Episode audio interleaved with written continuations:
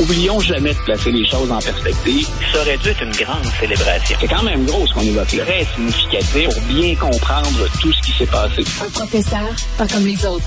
Luc la liberté. Salut Luc. Oui, bonjour Geneviève. Bon, Mathieu McConaughey, qui est un acteur très aimé, encensé par la critique, a pris la parole à la Maison-Blanche hier concernant la tragédie euh, d'Ulvade d'Otilé originaire. Il a passé du temps là-bas. On a un extrait, on l'écoute. We know it's on the table. We need to invest in mental health care. We need for schools.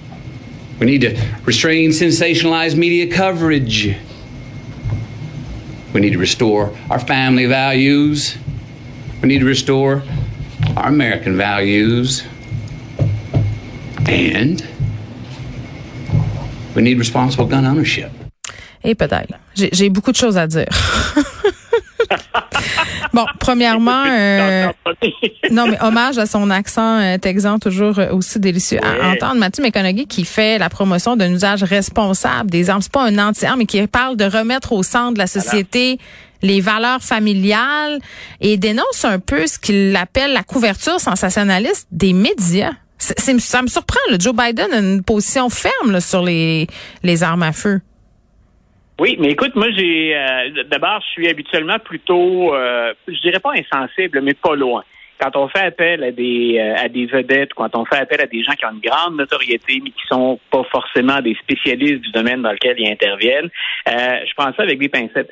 Dans le cas de McConaughey, un, ce que j'aime bien, il y a, il y a un aspect de mise en scène. Son accent, il me semble qu'il le laissait traîner plus qu'il le fait habituellement. Mais il y est allé avec une mesure, ou à que ce qu'on entendait dans son propos, c'est ce que pensent beaucoup d'Américains. Quand on observe les sondages, qu'on soit pour des mesures très sévères, ou qu'on soit pour des, mesures minimales pour les armes à feu, euh, dans la population américaine, il y a une volonté qu'on intervienne et qu'on change là-dedans. Donc, on ne menace pas le port d'armes. Ce qu'on fait, c'est qu'on l'encadre mieux à des fins sécuritaires. Moi, je l'ai trouvé très habile. Et habile. Euh, il navigue euh, dans des sujets qui sont éminemment euh, piégés et sensibles.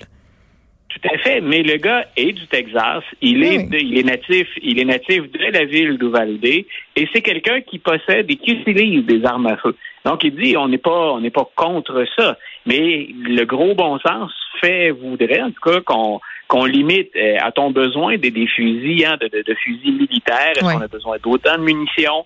Euh, puis, euh, si on écoute bien l'extrait à partir du début, il ne met pas la faute que sur les armes à feu. Il dit qu'il faudrait investir dans les soins de santé, par exemple. Et on l'a toujours, et on l'a toujours dit, ça prend une vision d'ensemble sur les armes à feu. Les législations à elles seules, les limites, les restrictions, ça ne fera pas le travail. Le mm. problème est beaucoup plus complexe que ça.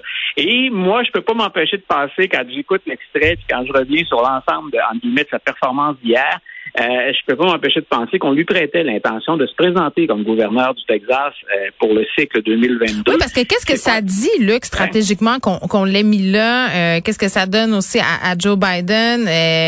ça, c'est ça, là. C'est faut voir derrière ce qu'il dit pour en comprendre un certain message. Oui, puis écoute, on va chercher le gars de la place, puis c'est un acteur. Il est habitué de livrer des textes de façon touchante. Moi, j'ai allumé beaucoup sur l'anecdote, puis euh, il y a une photo qui circule. Il a dit, écoutez, euh, il a mis de l'avant, son épouse était avec lui, il a mis de l'avant une paire d'espadrilles de, vertes sur laquelle euh, une des victimes avait dessiné un cœur. Hmm. Et finalement, la raison pour laquelle il arrive avec ces, ces chaussures-là, c'est que plutôt que de montrer la photo de la fillette, même avant, pour ajouter une touche de drame, il a dit, écoutez, si on est parvenu à identifier la fille, là, c'est parce qu'elle portait ces chaussures-là qu'il la distinguait de tous les autres. C'est dire les ravages et les dommages que l'arme ou une arme semi-automatique a pu faire. Donc, il y a cette image de, de, gars de la place, il y a cette image de Texan qui l'a exploité à fond. Et le Texas, là, on est un démocrate ou un républicain au Texas, on est ailleurs aux États-Unis. Un démocrate du Texas ne tiendra pas le même discours parce qu'on ne portera pas de la même façon qu'un démocrate de New York, par exemple, ou de Manhattan. Donc, moi, j'ai bien, d'ailleurs, euh, Matthew McConaughey, bien malin au départ, qui pouvait dire s'il est républicain ou démocrate.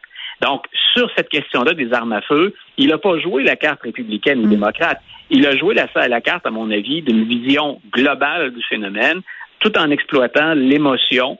Euh, en fait, le sort qui est réservé, qui est réservé à cette jeune fille-là, qui est, qui est euh, totalement méconnaissable, si elle, ne, si elle ne porte pas ces fameuses chaussures vertes qu'elle avait elle-même pris la peine de décoller. New York qui resserre le contrôle des armes. Euh, ironiquement, c'est quand même l'un des États américains où il y a moins de fusillades, mais c'est un État qui est progressiste. Voilà, le maire Eric Adams avait évoqué cette possibilité, et là, c'est la gouverneure de l'État de New York, Mme Mocho, euh, celle qui euh, celle qui remplace hein, le gouverneur Cuomo qu'on a forcé à, quitter.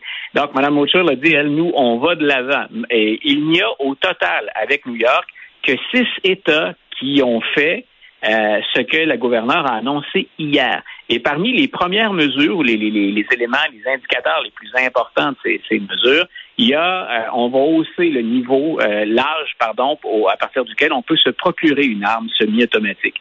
ça circule beaucoup aux États-Unis ces jours-ci. Comment se fait-il qu'à 18 ans, on peut partir célébrer son anniversaire en s'achetant une arme, hein, qui est l'équivalent, je, le, répète encore, mais d'une arme militaire. Donc, on va hausser ça à 21 ans. On va jouer sur le nombre de cartouches qu'on est capable d'acheter, donc on a le droit de vendre. Ça va jusqu'à qui a le droit d'acheter ou pas un gilet par balle.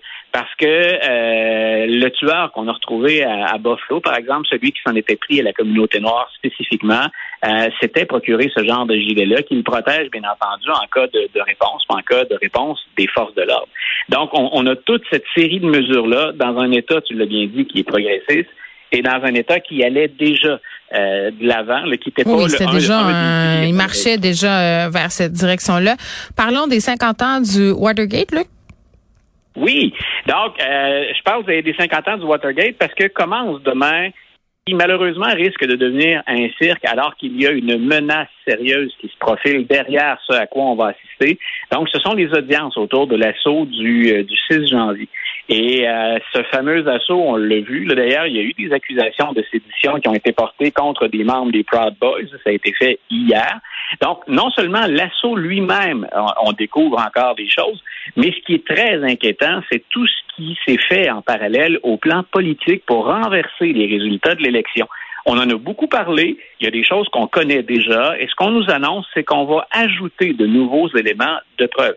Il s'agit de fouiller minimalement sur Internet et plusieurs des membres de l'entourage de Donald Trump ont déjà dit comment ils souhaitaient renverser les résultats de l'élection et maintenir Donald Trump en place. Et si je veux parler du Watergate, c'est pour dire, ben, le Watergate, il y a une cinquantaine d'années, euh, Richard Nixon a triché. Il a menti. Il a exercé des pressions sur son entourage pour détourner l'attention, pour carrément mentir. Et à un moment donné, au sein de la classe politique et dans la population, ça a été c'est assez. On ne peut pas supporter ça. On mm. est prêt à bien des entourloupes. Le milieu euh, politique, c'est pas toujours en très mauvais français scoot clean, hein, c'est pas c'est pas Monsieur Net la politique. Euh, mais on a dit ça fait. Et euh, Nixon a été forcé de partir. Moi, ce qui m'inquiète en 2022, c'est qu'on a quelque chose de grave, de très sérieux. On a menacé une élection, puis on ne respecte plus les institutions politiques américaines. Et pour près de la moitié de la population, c'est pas grave on serait prêt à réélire Donald Trump et plusieurs des politiciens qui ont collaboré de près ou de loin ou qui ont fermé les yeux sur ce qui s'est déroulé le 6 janvier.